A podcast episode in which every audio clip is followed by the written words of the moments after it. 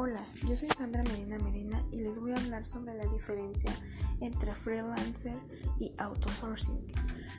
Un freelancer es alguien que trabaja de manera independiente, es decir, por su propia cuenta, para varios empleadores o clientes que contraten sus servicios profesionales.